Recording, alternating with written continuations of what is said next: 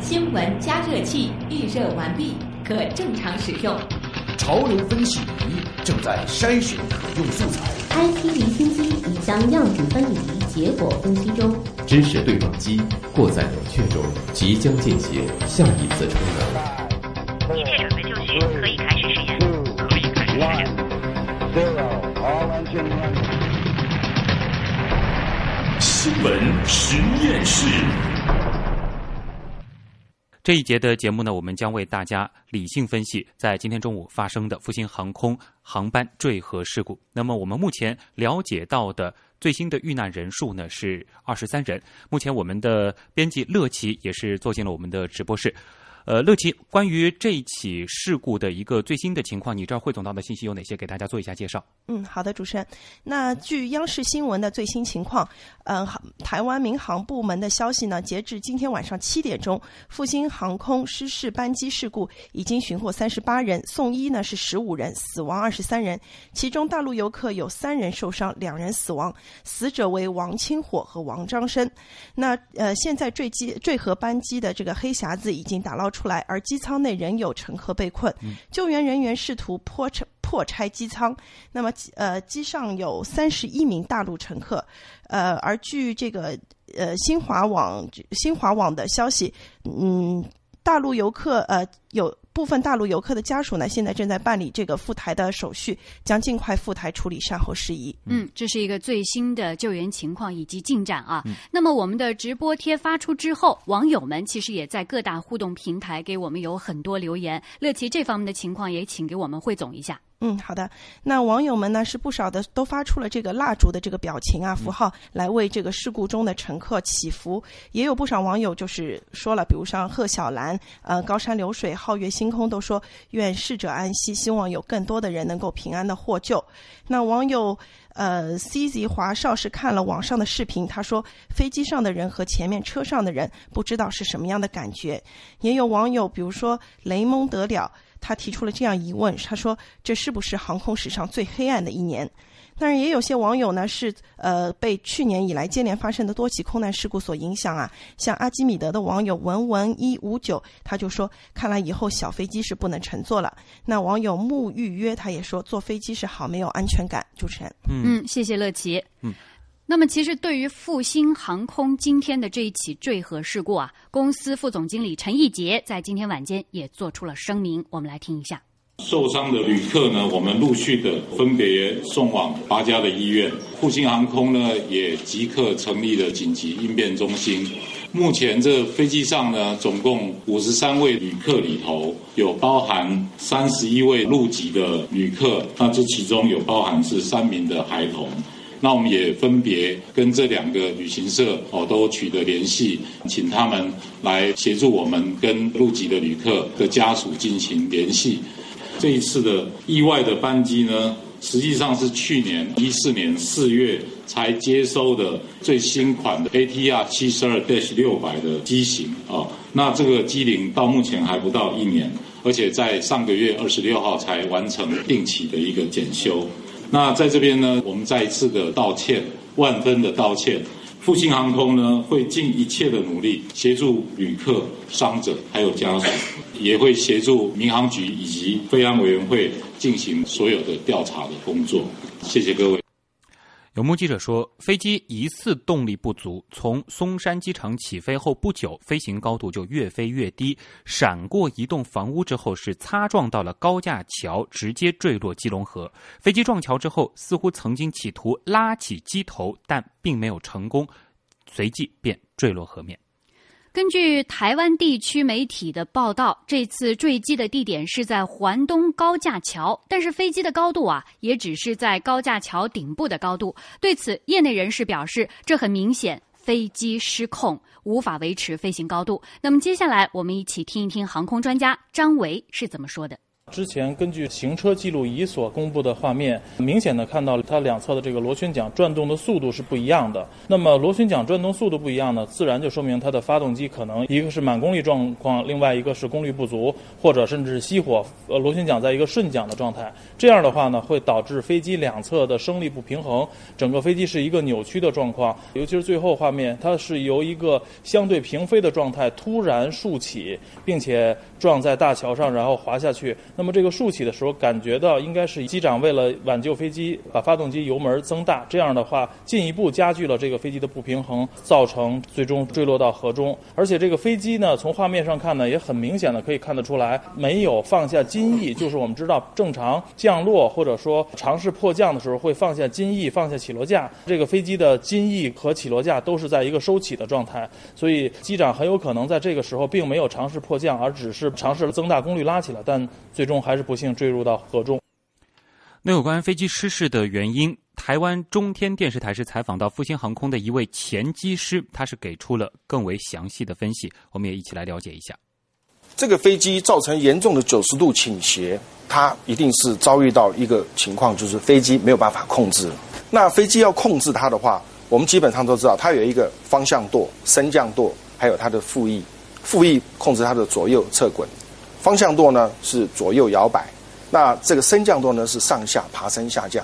那这些的操纵面，它要有一定的空气流动的速度，一定要速度流动够快，它才会有作用。如果你没有速度失速了，那这些操纵面搬起来是松的，完全没有作用。好，所以说飞机会飞成这个状况，我研判，我研判它是失速了。那至于说为什么会失速，那前面知道了，它是发动机故障，发动机熄火，Mayday Mayday，engine engine flame out，发动机熄火。好，发动机熄火，你知道我们正常的飞机爬升是两具发动机左右对称平衡，对不对？没有问题。那你一边故障了，那你是不是推力少了百分之五十啊？少了百分之五十，那是非常非常严重的情况。但是你这个飞机要出厂，你必须通过测试，在最大的载重情况、温度最高的时候，比如说摄氏四十五度情况下，你要飞机要能维持你的发动机的推力，保持飞机在两百尺到三百尺之间，一个发动机哦可以爬升，这个你发动机才能出厂，要不然你这个飞机不能拿来做商用飞行，不能载客。所以说，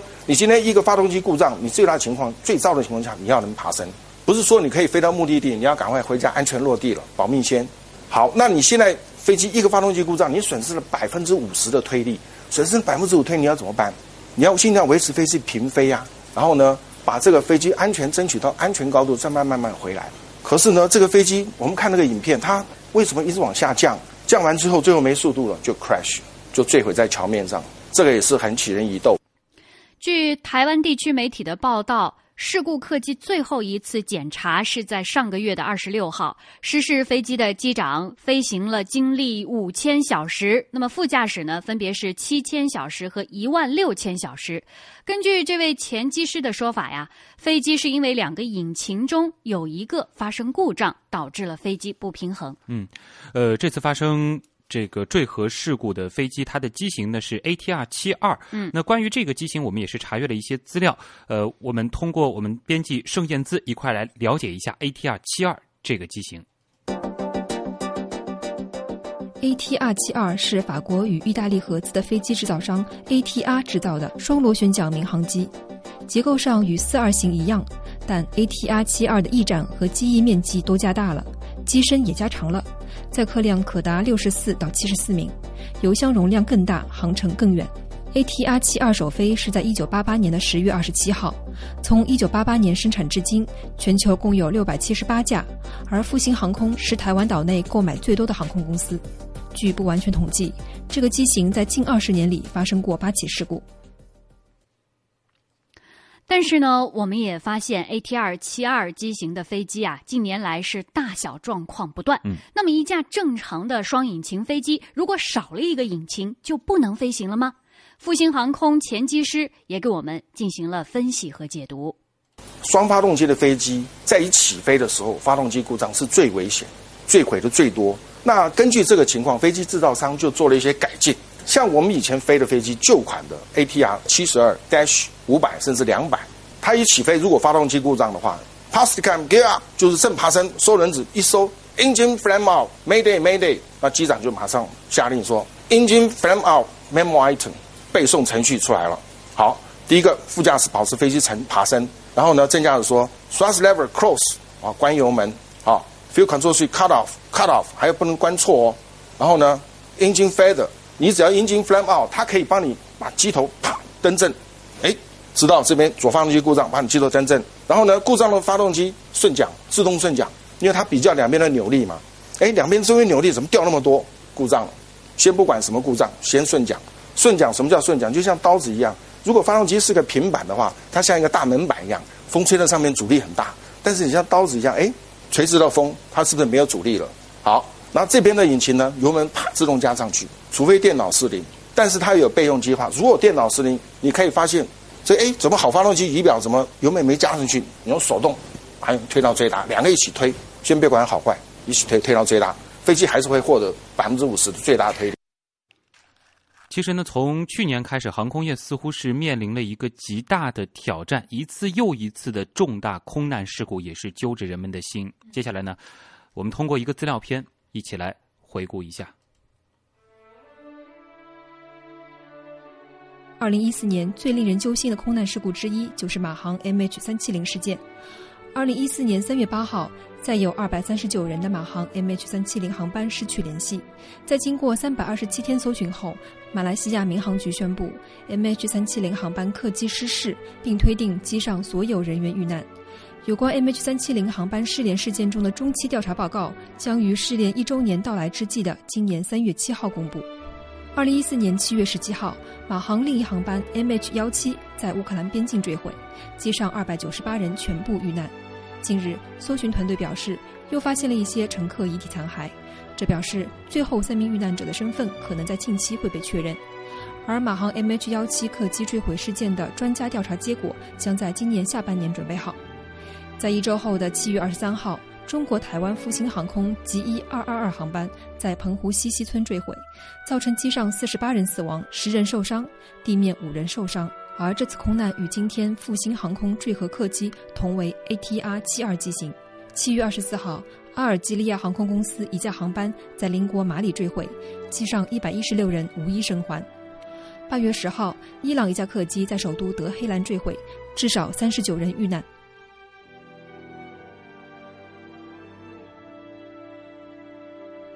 二零一四年似乎是一个航空灾难年。重大航空事故频发，不禁会让许多人担心：空难是不是有点太频繁了？航空旅行还安全吗？数据显示，二零一四年实际上并不是世界航空史上最黑暗的一年。根据国际空难统计局给出的从一九一八年到二零一四年近一百年的数据，二零一四年空难伤亡的情况甚至不在前十。去年，全球共发生空难一百一十一起，死亡一千三百二十人。几十年来，虽然飞行次数直线上升，但是因为技术改善，空难次数一直在下降，是近八十年来空难最少的一年。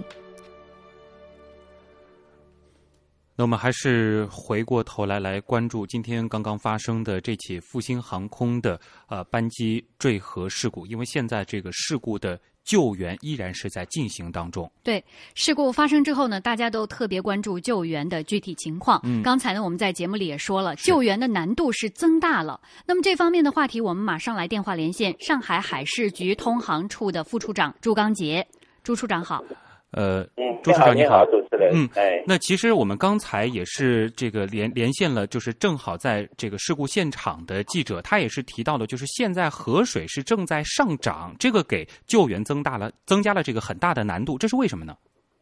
呃，这其实让它河水上涨的话呢，实际上对这架飞机来讲啊，嗯、因为已经很长时间了，应该说影响不是太大。嗯嗯，为什么呢？呃，这里有两个原因，一个呢，因为原来的河水本身上涨幅度也不会很大很大嗯的，因为它实际上可能基隆基隆河跟那个海是连着的嘛，啊，所以说它可能有点受点那个潮水的影响，但是总体来讲呢，因为已经很长时间了，所以而且一上来这个机头往下的时候呢，救援的肯定是把最前面的救出去了，所以这个水的上涨呢，对里边如果还存在的人员来讲，影响不会是太大，但是呢，对整个救援工作来讲。它就难度会增加一些，因为你总体来讲，从水里打捞这么大一个东西，你当然希望是谁越全越好，呃，而且要有合适的机械。主要是这个方面考虑的。那么这个生还的几率到底有多大？您刚刚也提到，可能就是机头在水面之上的，可能已经救出来了。那么，呃，还在机舱内的人，您觉得他的这个几率有多大呢？啊，这个概率中，呃，我们从科学来讲，应该说是很低。嗯，呃，有两个方面，第一个，这些人肯定是来不及穿救生衣的，所以说他也不可能穿救生衣。第二个呢，那个机头在水里边这么长时间，机舱又是开放式的，因为它断裂了，嗯里边估计是灌满了水啊、包括驾驶室。那么在这种状态下，这么长时间，从呃下午发生的到现在为止，呃，这个我想应该是生存的概率是很低很低的，除非它有氧气瓶。如果没有的话，呃，但我据我所知，飞机上是不配的，呃，嗯只有在飞机正常情况下，它才有氧气面罩啊。那么周处长，哎哎，周处长，可能现在这个信号信号是出断现了一些啊问题，呃，嗯我们先请我们的这个编辑再次尝试呃连线上海海事局通航处副处长呃朱刚浩，呃，其实作为普通乘客，面嗯对这样接二连三的飞机失事呢，大家都会有一种焦虑。或者说是紧张，就好比我前一段时间，因为二零一四年的确是令人印象深刻的呃空难发生的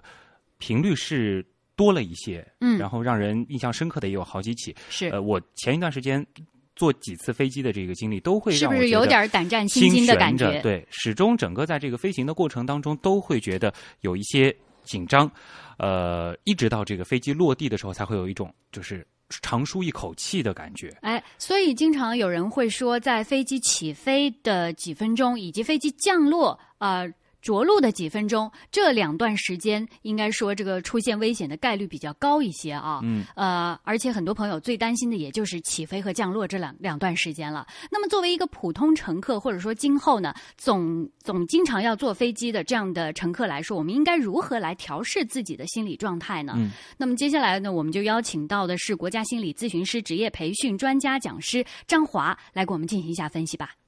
哎，张华老师你好。那么，对于经常要依靠飞机出行的这些乘客来说，如何来调整情绪上的这种紧张和恐慌呢？嗯，确确实实，呃，大家可能不停的看到一些空难事件之后，确实会有这种焦虑和恐惧的反应。嗯，其实，在回答你这个问题之前，啊我还蛮想问主持人一个问题啊，就当你听到这样的事件之后，你会产生这种焦虑和恐惧吗？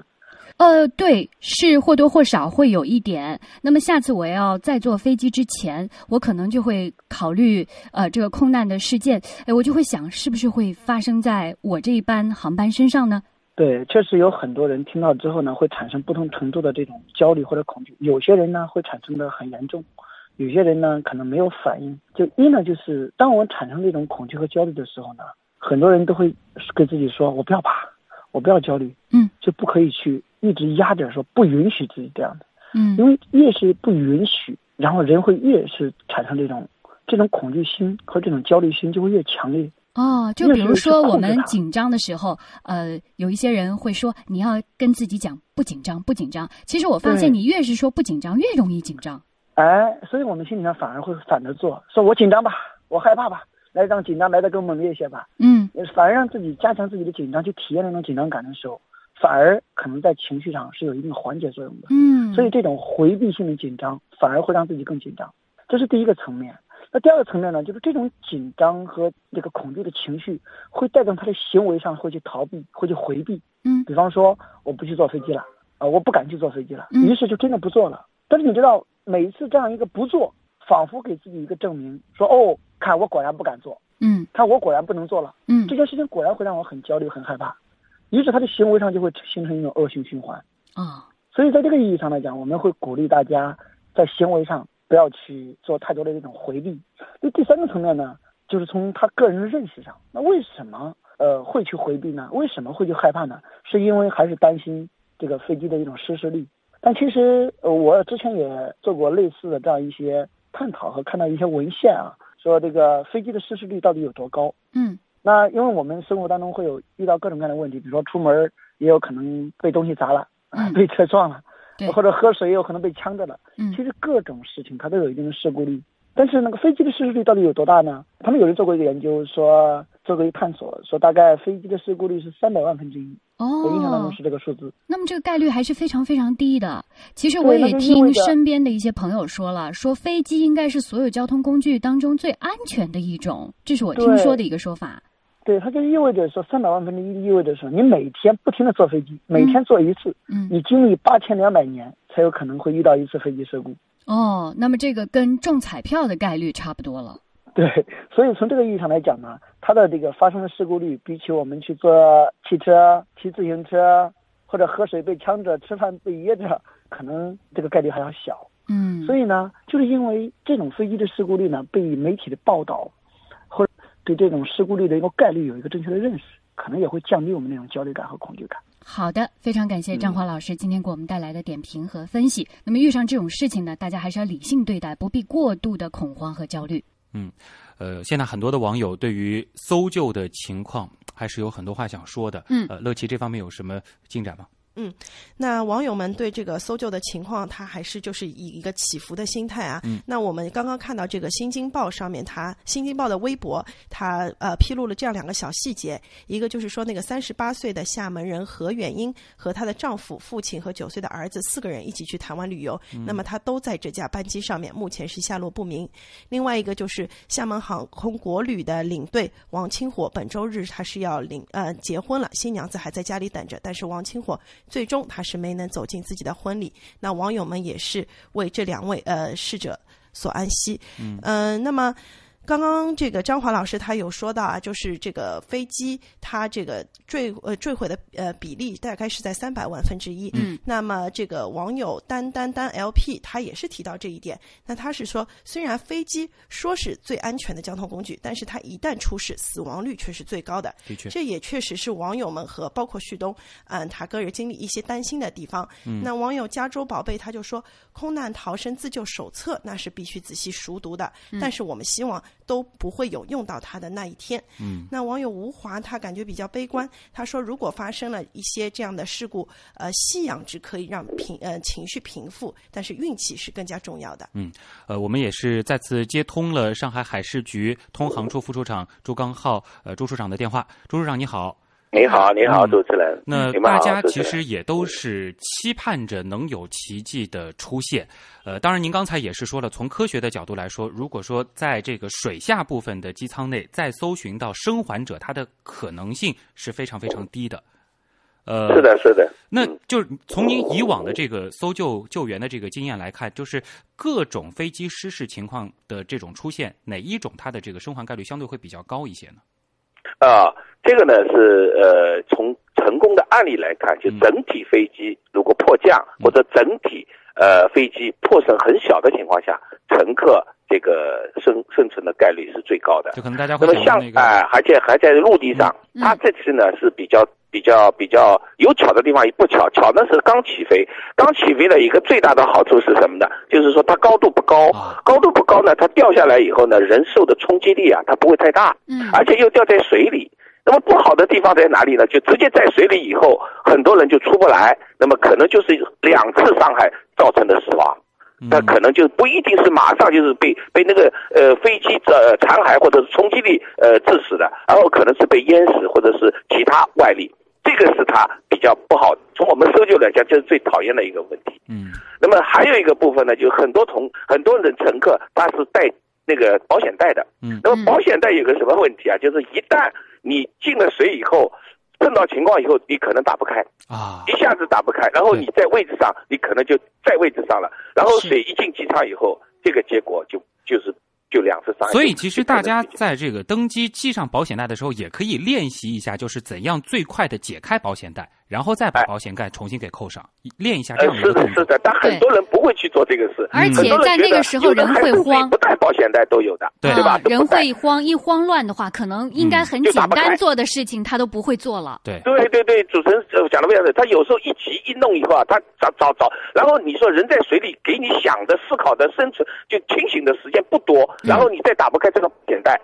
那那就很多事情就就可能就就是悲剧了。是那么还有一些人呢，他是因为没带保险带，可能就是被飞机断了以后，直接就甩出去以后就就被河水带走了。所以现在有两种可能，一种是继续在飞机残骸里面，还有一种可能已经是随水流已经到下游去了，跟基隆河下游去了。这可能有一定的所以生这些还人几率吗？啊，这种生存概率就是看他自己的水性了。啊如果他没有，因为这么短时间是不可能去穿救生衣的，嗯所以说如果水性不好，估计也是遇难了。嗯这个可能性更大一点，就是好，非常感谢周处长的介绍，谢谢谢你对，再见，没关系，再见。再见。呃，其实周处长也是讲到了一些逃生的知识。呃，一些逃生的细节。那由于我也是主持了、呃很长一段时间的安全节目，这里呢也是可以跟大家分享一下我在呃那期那个节目当中学到的一些在飞机好上逃生的一些细节。太好了。这个其中就提到了这个飞机上的这个救生衣的使用。嗯大家其实如果说仔细看过飞机的这个安全手册的话，嗯应该会发现其中有一个细节就是一定要离开机舱，再拉开那个救生衣的这个充气阀。哦如果在机舱内部拉开的话，它就有可能卡住。它会影响这个逃生的时间，这当然是哦飞机是迫降在水面的这个情况下。还有就是，大家千万不要无视空姐的那些打开遮光板、收起小桌板、调对制椅背，每一项它的背后都有安全的细节、安全的知识在里面。我觉得很多乘客他登机以后，其实不是太重视空姐，她当场教你一些嗯安全救生的常识啊，对不是太重视。但是这几起空难发生之后，应该大家要入心入脑了。嗯，无论如何，我们还是期盼着这次复兴航空坠河事故能够有奇迹发生，救援人员从救援现场能够给我们带来更多的好消息。是，那祝么有福这关些乘客。这起事故的更多情况，东广新闻台还将继续关注。这里是新闻实验室。请相信有彩